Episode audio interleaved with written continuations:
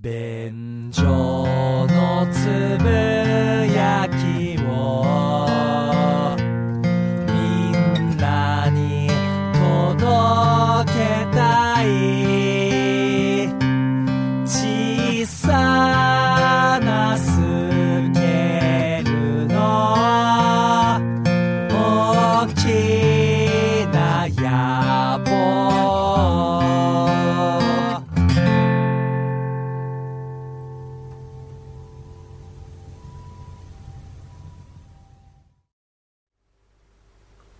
どうも、ダメなモズさんにむろです。どうも、ホイップボーイです。よよろしくお願いします。ろしくお願いいたします。便所のつぶやきでございます。はい。えー今回のこの12月25日にアップされます、この回が2019年の最後の放送でございます。なるほど。えー皆さん1年間、まあ、お付き合いいただきましてありがとうございました。ありがとうございましたまあ、これで2019年最後ということですけれども、まあ、最後はですね、もう便所のつぶやき、これ毎年恒例となってるんですけれども、まあ、年末大掃除と。題しまして、まあ1年間で、まあ我々がこう話すにあたってこう、まあ、ちょっとボツかなみたいな、うん。まあ、ちょっとこう話すに足りないかみたいになったりするものをですね、うんちょっとこういろいろお互い発表していって、んでまあ、もしリスナーさんから反響があれば、んまた本編でやれればいいかなみたいな、んちょっとこう、どうですみたいな 回です。なるほどね。恐る恐る、試作品ですけど、ちょっと食べてみてください。み 実たいはなこんなものも作ってたんですよ、みたいな。なるほどね そういうことでございます。はい。いや、俺 ね、いっぱいあるよ。ねえうん。今回、私の方、はいはいうんこれを二村さんに当ててどうなるのか、うんというところもね、ちょっと気になるところでございます。ねということで、もうお互い今日持ち寄りましたんで、はいもうどんどんと発表していきたいかと思いますけれども、じゃあまず、ホイップさん、じゃあ行きますか、まずは。はい、うん。これはね、真のボツです ね。これが、いきなり、これは本編化されることは本当にないやつ。あ、もう本当にボツですという。はいなるほどね。いや、あのね、うー食べログってあるじゃないですか。はいご飯屋さんこう調べるってなったうんらはい食べログだと思うんですけ見ど。えますね。、で、レビューうをん。読むでしょ、はいはいはあの時にさ、い。うん。食べログレビューうのん文学化がすごいんですよ。ほう。文学か。すごいよ。ほなんちゅうんだろう、こう、熱量の投じ方というか、うんうん自分語りのひどさというか、う。口悪いいでや、すこね。れさ、あの、いい意味でも悪い意味でも、ね、はいはいはい。例えば、ね、えーその日、僕は何年かぶりに妻と口論をし、ん渋谷の街を一人さまよっていた。小雨も降り出したその頃、普段は通らないような裏路地に入った時だった。見慣れない看板が一つ。おや、これは運命の出会いかもしれない。僕はそこで新しい、えー食との出会いを体験することになるのだった。みたいな。えーそんないやいや。そんないや、ほ、これ、マジ誇張してないからね。おこのレベルのレビューがゴロゴロしてんのよ。僕あんまりレビューまで読んだことないから。あ、レビュー読まないか。そうね、本当にお店の情報として、うん開店時間とかね、うん閉店時間とかだけっていうとこだけで終わっちゃうから、うんそうか、レビューそんなことになってんの食べログレビュアーの文章能力がえげつないんですよ。本当小説だもんな。なんだかんだで全部読んじゃうし、最後、綺麗なオチ決めてくんのよ。なるほどね、うんその文章の中に、この食べたものはこうでっていうのがあるわけだそうそうそうそう。そこもちゃゃんと説明しっかりしてるはいはいしはいはい、最後は最後で、店を出た瞬間、妻からの LINE、ご飯を用意して待ってるよ。だって、どうしようみたいな。へえ決めてくるね。決めてく る。ちょっとコミカルに笑わしてくるじゃん、なると思っほどね。おうおうて。おういや、これ食べログレビューの文学化がすごくて、はい多分目にしたことある人もいると思うんですようんうんうん。これを、もうホイップ坊やがうんセレクションして、うん。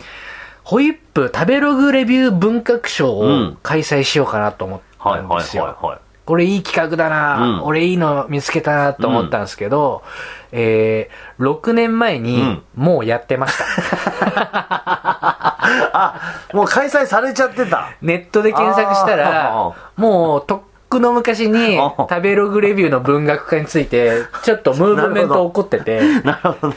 完全に後追いだった から、やめました。それは、そういう意味で本当にボツってことね。本当にボツあーもうに二度手になっちゃうからね。そなるほど、二番煎じになっう、ちゃう2から番ね。戦時になっちゃうから。なるほど、なるほど。で、これは本当にやめたやつ、あーはいね。はいはいはい。二村さんなんかあります僕じゃあね、あのーシムシティっていうゲームわかりますわかりますよあの、自分で一つのこう街を持って、うんそこにこういろいろな建物を建てたり、まあ道路を作るところとかから始まって、うんまあとにかく街をこう発展させていくっていう、はいはいもう随分昔からある、昔のパソコンゲームとかからありましたねあれでしょシムシティっていうゲームは、で、これ、今スマホゲームであるんですよ。ほうで、僕、今年どっぷりこれハマりまして、もうそれこそ何年か前から、へえで、本当にその街づくりをね、うんただただひたすらするゲームなんですけうど、んこれすっごい好きで、んこれをちょっと便所のつぶやきでね、んやれないかなと思った時に、んまあお互いに、こう街を作るとしたらどういう街を作るって いう、えーニムシティっていう、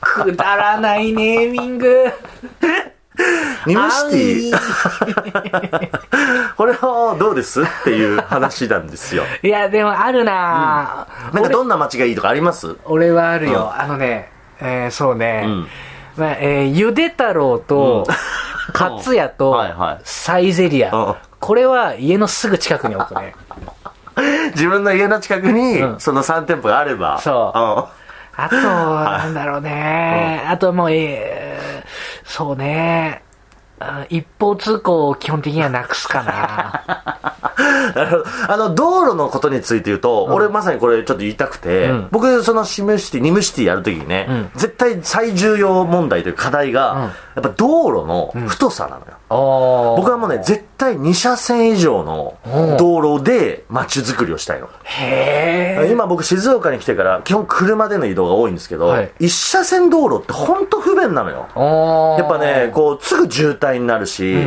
で、ちょっとこう、車が止まったりすると、もうすぐその時点で、あの、やっぱ避けるの大変だったりとか、うんうんうんだから、2車線以上がもう絶対だなっていうのがあって、なるほどね小道が意外と多いんだ、そう。だから、ニあームシティやるんだったらもう絶対その2車線以上の道路を、やっぱ建設するよっていうことを ね、熱く訴えたいんだけど、うんまあ今ここで喋ってわかる通り、うん狭い。狭い ね話狭がいね狭いんです、うん まあまあこんなことでももしねこれ聞いてる方がちょっと聞いてみたいってなれば、うんちょっと本編でなるほどニね。ムシティ、ネーミング抜群ですけど ね。そうですねニムシティっていいね。 まあそこでゴールしてるところもちょっとあるけ どねもうニムシティでゴールだけどねそうですね。そういう感じですか ねなるほうんど。おーはいはいじゃあホップさんいきますかこれはね、あまりに、なんて言うんでしょう。だからってなっちゃう話だから、はいはいうん、やめた話ですね。ほううんほうほうオープニングで話そうかなと思ったんだけど、40秒で終わるなと思って、早いね 早いうんねちょっとやめとこうって僕の中で抑えてたはやいつ。はいは今から、リスナーさん、そして二村さんを、うんうんハッとさせる一言言いまいす。ほうこれね、腰抜かしますよ。うん何ですかいきます。んコンビニのんドーナツ文化、完全に廃れたよね。おおはあなるほどハッとしませんでした、今。いや、本さんね、あながち本当にちょっとハッとしたわ。ハッとするでしょ。おうこれね、確かに。一発目のパンチすっごい強いんですよ。おう後がない。おう そうだね。で、これで終わりでね。 うん、40秒で終わる話。なので今ここで、あーなるほどちょっと出させていただきました。あ、でも、それ本当にそうね。いやだってさな、くなったあの、ホットスナック唐揚げとかさ、うんチキンとかさ、あって、肉まんあって、はいはいおでんもあって、うん新たなドーナツっていうさ、重機できてさね。で、きたできた。で、めっちゃ押してたじゃん、コンビニ各社。それこそそのコーヒーマシンも同時期にできて、そうそうそうそうで、コーヒーとドーナツセットでいかがですかみたいな、すごいやってたのね。なすっかりなくなったでしょく。なった。ドーナツだけ。おうね。なくなったねで、これ、完全に廃れたことに、うん99%うのん人類は気づいてないんです よ。まあ確かに、まあでも、あまりにししれっとなくなってるから。あんまりにしれっとなくうんなったうんかうらんね。いやでも美味しかったけどね意あー外にこうほら密度とか、うんうんこういうそういうドーナツ屋さんでやってたところと、遜色ないぐらい結そう構柔らかかったり、もちっとしてたり美味しいっていう印象だったけどそう。でも意外となくなりました。これ、ちょっとあのね、えー身近な人をハッとさせたい時にどうぞ皆さん使ってくださ い。 そうだね今日の小ネタみたい なね 小ネタ。確かにこれ持たないねえやめろ。本質をつく。 まあでもその、さらっとしたので言うと、うん僕もちょっとあって、はいあの、僕この2019年、一番多分人生で映画見た1年なんですよ。あの、静岡でラジオやらせてもらってて、んやっぱそういうゲストの方とかでも結構そういう映画のね、あの、監督が来られたりとか、んそういうのもあったりっていうんで、ん結構こう映画をね、見たんですよ。ほうほうほう。で、その中で、僕、一番今年印象深い映画が、解放区っていう、んだいぶちょっとね、申し訳ないマイナーな映画なんですけどほう、これあの、大阪の西成地区、愛林地区っていう、まあ、ドヤ街と言われるんうんうん場所が舞台で、その、まあ、映像制作会社の AD が主人公なんですけど、うんまあ、この人がこの愛林地区に行って、いろいろ、まあ、お話が進む中で、どんどんこう、落ちていっちゃう。うんうんうん。まあお話なんですよね。んで、これを見てすごい僕は好きだなと思って見終わった時に、ちょっとこうハッとしたことがあって、ん僕がこう好きだなって思う映画ってね、主人公がホイップ坊やなんです よ。誰がアイリン地区の住人だよ、 おい。えまあ確かに、ホームの匂いするけ ど。いや、あの、昔ほら、区域列車っていう映画を、はいはいはいこれがもうホイップさんのもう映画だってうん言ったことが便乗すべきでありましたけど、それになんかこう通ずるというか、あなんかやっぱこう主人公がホイップ坊やの半生を描いてるかのようなお話、すっごい好きなんだな。あ。めっちゃ俺のこと好きじゃないですか。 気持ちの悪い。ホイップ坊やが好きってことではないんだ よね。ホイップ坊やの半生が好きなんだよね。ああ、なるほど。近くに寄っちゃうと、そうそうそうそう。ちょっときついはたからそのね、作品として見る分にはすごい好きっていうこと。 そう、でもそれすごいね、なんか今年、ハッとしたことだなと思って。なるほど。ええもう、は面白いですね。そがの一個法則性に気づくというね ありました。でドロッとしてる感じとか、うん落ちていく感じとか、うんうん何やってもうまくいかない 感じ。ホイップさんだなと思ってねい。や、イメージどうなってんです 僕に対する。俺だって、たまにうまくいくことあるよ。何かし ら。うまくいかずにやっぱもがいて、うん自分の部屋で文句言ってる感じ。ワクワクするんだよね。ワクワクするの。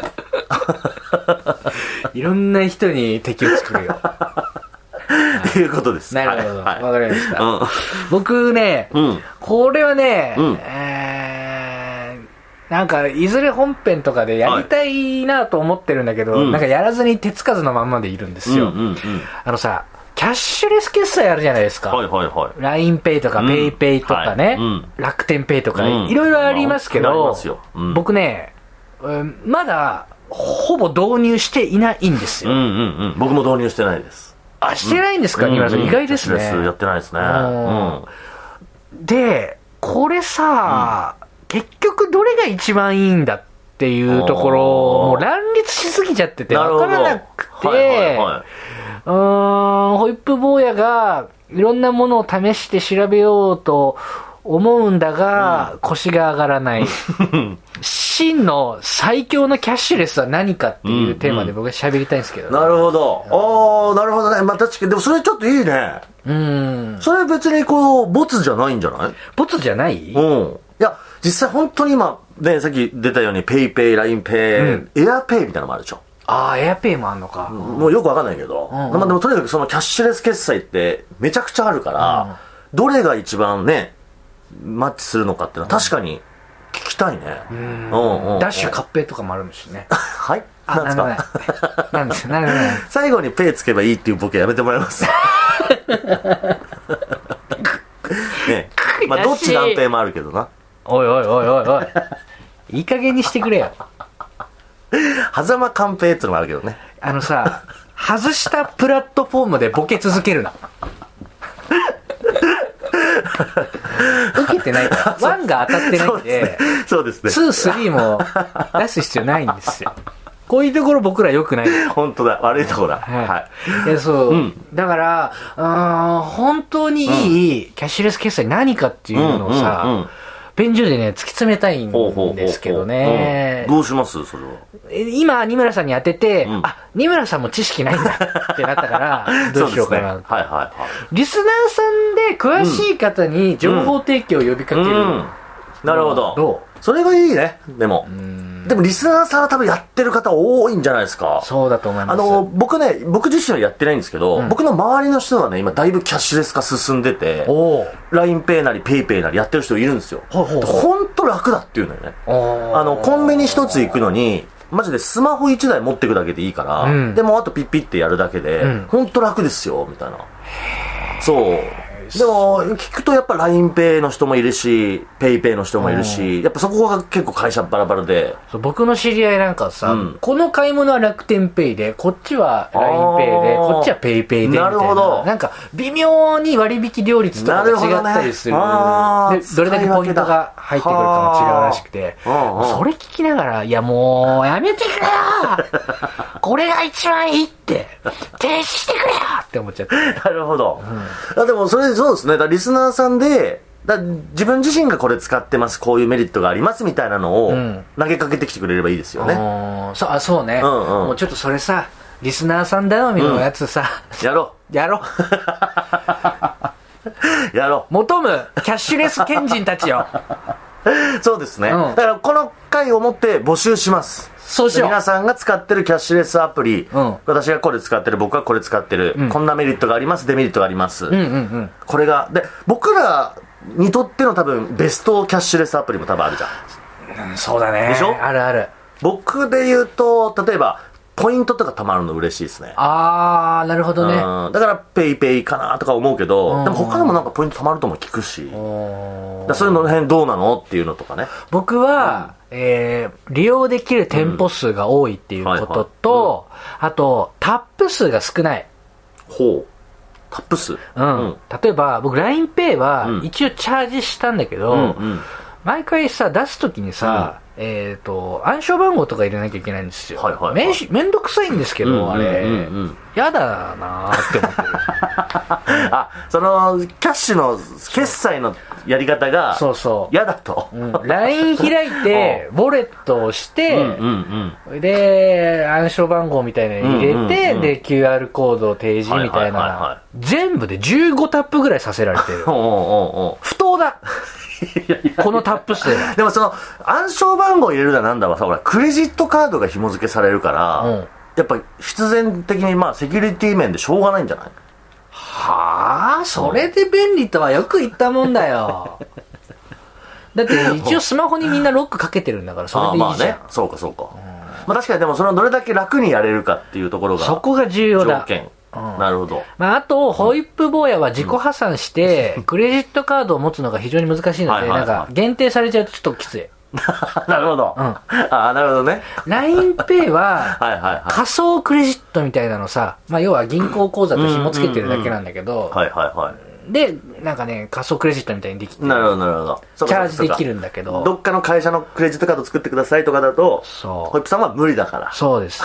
難しいな条件いろいろあるな最後のやつが特にね、結構それで一気に絞られるわ知らねえよ、自己破産者についてはっていう話ですけど。本当だよ自己破産者は現金で払ったろよっ てちょっと思ってるよみんな申し訳ない。なるほどいいですねでもそううんこれじゃあちょっとちゃんと面白いよ。うん。じゃあこれは、じゃあ後々、皆さんのこの反応次第で、やりましょう。うん本編で。本当にキャッシュレス賢人、これだっていうのを教えてくれ。うん。教えてほしい。もうわけわからん。ね。あとでも、まあまあ、ホイップさんが言うその、決済方法の楽なやり方とかね。うんそういうのとかも教えていただければ。ねえ、ちょっとこれはね、一回話したいと思ってたんですけど、そうねいいですね僕が半年ぐらい凍結させてましたあね。あ、なるほど、ね。結局現金使っちゃってるから。うんうんうんいいですね。じゃあこれキャッシュレス賢人の皆さんに、この意見はじゃあ求めましょう。はいはい。ということお願いで。いたしじゃあ僕はですね、これはあのーこれも、リスナーさんの反応次第では、やりたいなって思ってるテうんーマ。はいはいはい。えー、ラブホテル概論です。なんだよ、 おい。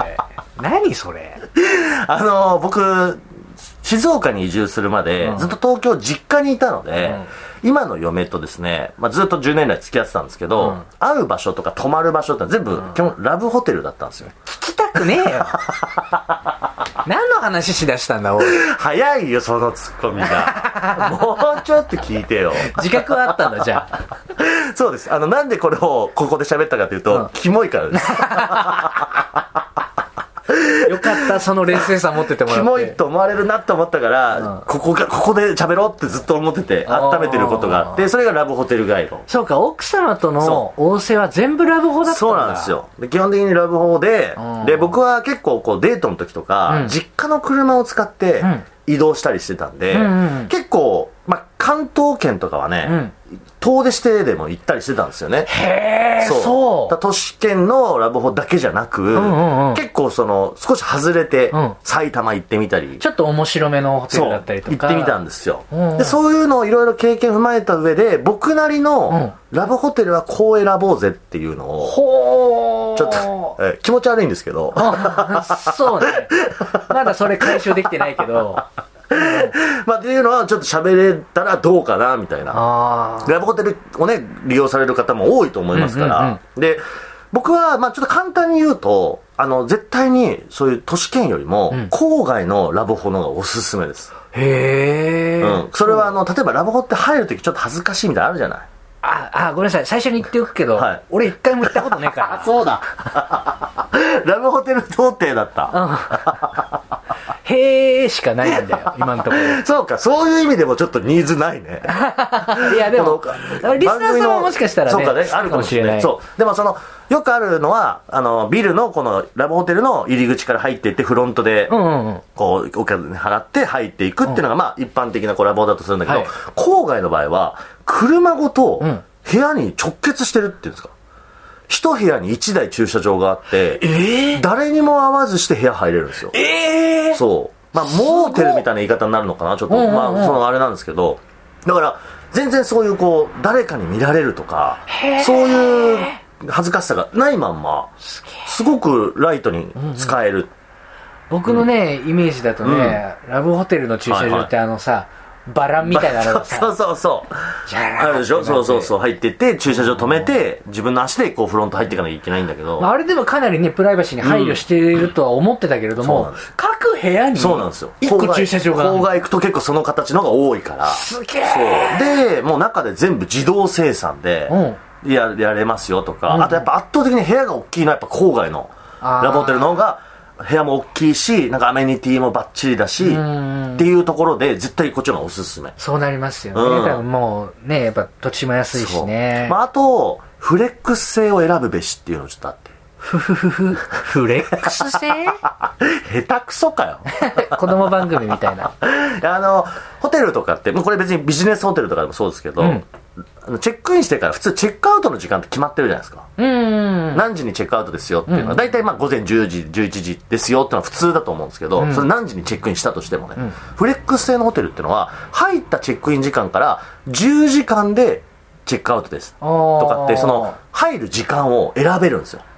漫画喫茶みたいなシステムまあ監督だからで、公平ってことだよあーね。そうそうそうそう。そう使いう用ことできる時間がそういうことです。だからそのか、入る時間で値段が決まってるかーら。だから、例えば深夜に入ったとしても、例えば10時間とかだったら、んその、その10時間分満喫できるから、へーゆっくり遅く起きて、んゆっくり出発できる。ほー。とかっていうのがあるとかね。面 白いですね。みたいな、ちょっとその、ラブホテル概論。まあ、完全に僕と嫁のね、えー思い出を語る形になりますけれ ども。あ。きいや、聞きたくねー。でもちょっと気になる。ホッチさんは特に僕の嫁知ってますから、そうだよ。僕の好きだったんですから。で、告白しようと思ってたんですから。それを二村さんに相談してたからね。そうなんですよね。全然この人たち付き合ってること言わないから、俺に。 内緒にしてたからね。うんはい。で、という、ちょっとラブホテル概論。面白い。これはもしあの、リスナーさんとかでも、自分にもこういうのがありますとかっていうのが反応としてあれば、うんちょっと喋ってみてもいいかな。そうね。うんあと、おしゃべりする時の注意点として、ちゃんと俺とか初心者にも分かるように喋ってねそうだね。全くの初心者がいるからね。ちゃんと初心者にも分からせた上で、応用編のハイレベルな話に行ってください、大ね。丈夫結構大人な話になるよ。 夫いてててててててて。股間が痛みました。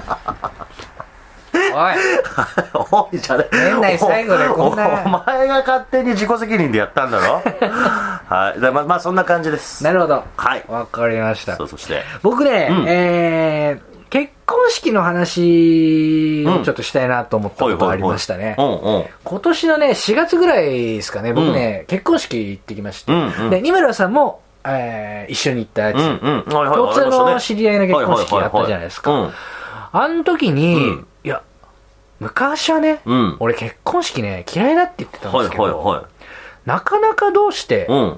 いいものじゃないかって思いまして、考えが変わっうた。んほ昔は、うーん、そうね、やっぱご飯もさ、少ないし、うん長いし、とかちょっと思ってたんですけど、うんはいはい二村さんと一緒に出たさ、4月の結婚式はありましさ、たねすごくこう、キュッと2う。時間コンパクトだし、そうですねうんあと、やっぱ、愛情を持って、うんうん。うん。本当におめでとうって思える人の結婚式だったうんら、うんあ、全然いいなってうん。。なるほど。なるほどね。ほうほ昔はね、俺言ってたんです よ。あのー結婚式の食事は中華バイキングにしろと。うあと、カレー出せってよくカレー食べ放題にしろっつって言ってたんですけど、はいやいやいやいやいや。でも今考えるとさ、うんお父様お母様もいらっしゃるわけですよ、うんうん老若男女、はいはいはい幅広い人がいる中で、うんうんねえがっつりエビチリとかさ、うん。出してるわけにもいかねえしそうだね。あの、今だから言いますけど、僕とホイップさんがその一緒に参加した結婚式の新郎さんって、んあの、便所のすべ聞いてくれてるんですよ。んその人はずっと僕に相談で、あの、ホイップさんには、中華出した方がいいですかねとか、 カレー出した方がいいですかねってずっと相談されてまめしっちゃ悩ませてるじゃん 俺た。あの人結婚式嫌いなんだもんね。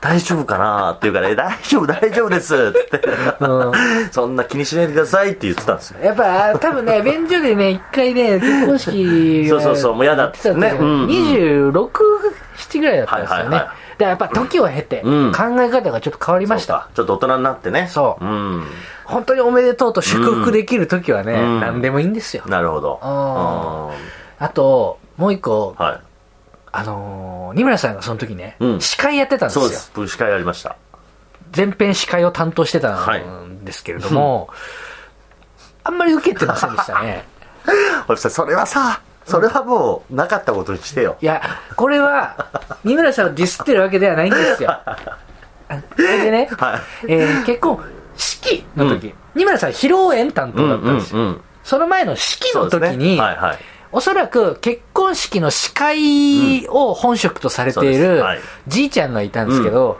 じいちゃんバカバカ受けるんですよ。そうあの式場と契約してるねそう司会の方が最初のし結婚式の司会やってたんですけどうまかったねバカバカ受ける。めっちゃうまかったんですよ。うまかったで、うん片やね、人前に立っている回数では、二村さんの方がはるかに多いのに、はいはい披露宴の時の二村さんそんなだったわけですよ。うんそうですねこれはやっぱり、その、シチュエーションによっては本当に専門職違うな確かにねううんプロはやっぱ違うなと思確かっにて、うんすごく学んだ。そうねで、ホイップ坊や自身も、えー5分間だけ本の宣伝をさせてもらうコーナーを設けてもらったんですけはどい、どちゃ滑 り。まあ、これはいつ も。これはいつもだよ。どういう心で言ってんだよそれ今えこれはもうだドってチャ滑りっていうワードも初めて聞くし、うん これはいつもじゃね えのだから、特に、ここに入手性はない。三村さんが披露宴でそんなに受けてなかったら入手性がある。だって普段点取ってる方なんだい。やいや、そんなことないよ。 俺そんなことな、はいいっつもどちゃ滑りしてるから、しょうがないよ ね。私、確かにその専門、いや、だからその結婚式で司会されてた方見たときに、やっぱすごいなと思ったもん。ねえ勉強になるなと思った。勉強になる。うんあれはね、やっぱりね、ちょうどいい温度のユーモアがそうね。最適なんですそうよ。ちゃんとこう、空気感のね、合わせ方というか、ね。合わせ方がね、うん。我々が経験してきた場とはやっぱりちょっと違う周波数帯のうん面白さがち必ょ要っとこうやっぱスローな空スローな空気感があるからやそうっぱその笑いの取り方もやっぱスローでね、だからこそ的確にパシッという感じがだすかごかったらよね特別なことは言ってないんだけれどもうんファッ確かとに笑いを作うるんこの盛り上げ方、はいはいはい実にね職人芸だったねそうですねなるほどね勉強になったという話うんまあそういう結婚式の話を総合してうんうんはいはいはいやれたらなと思ってんですけど,、なるまあいいじゃないですか。はい。ということでございまして、まあこんな感じで、2019年、まあ、ボツ案はこんな感じでございますけれどそうも、でますあ、ね今日喋った中でね、ちょっとこれ聞いてみたいなっていうのは、あの、さっきのキャッシュレスに関してはもう本当に、ぜひ皆さんから意見を求めまキャッすけど。シュレスは本当にやろうよ。これは本当に求めます。うんはい。でも他にも、まあ、ラブホテル概論だったり、ああ、でもね、それいいかもしれない けどね、ラブホ回路。あの、他のテーマでも、あの、これちょっと聞いてみたい、もうちょっと聞いてみたいなというのがあればですね、ぜひまたメッセージいただけましたら、我々も反映していければと思っております。そしてあの、次回、2020年の新年一発目の放送は1月10日からということになりますので、はい、ぜひこちらまたお付き合いいただければと思います。はいということで改めて本当に2019年1年間、また便所のつぶやき聞いていただいてありがとうございました。えー今後も、そして来年も便所のつぶやきよろしくお願いいたします。というわけで以上、便所のつぶやきでございましたあ。りがとうございました。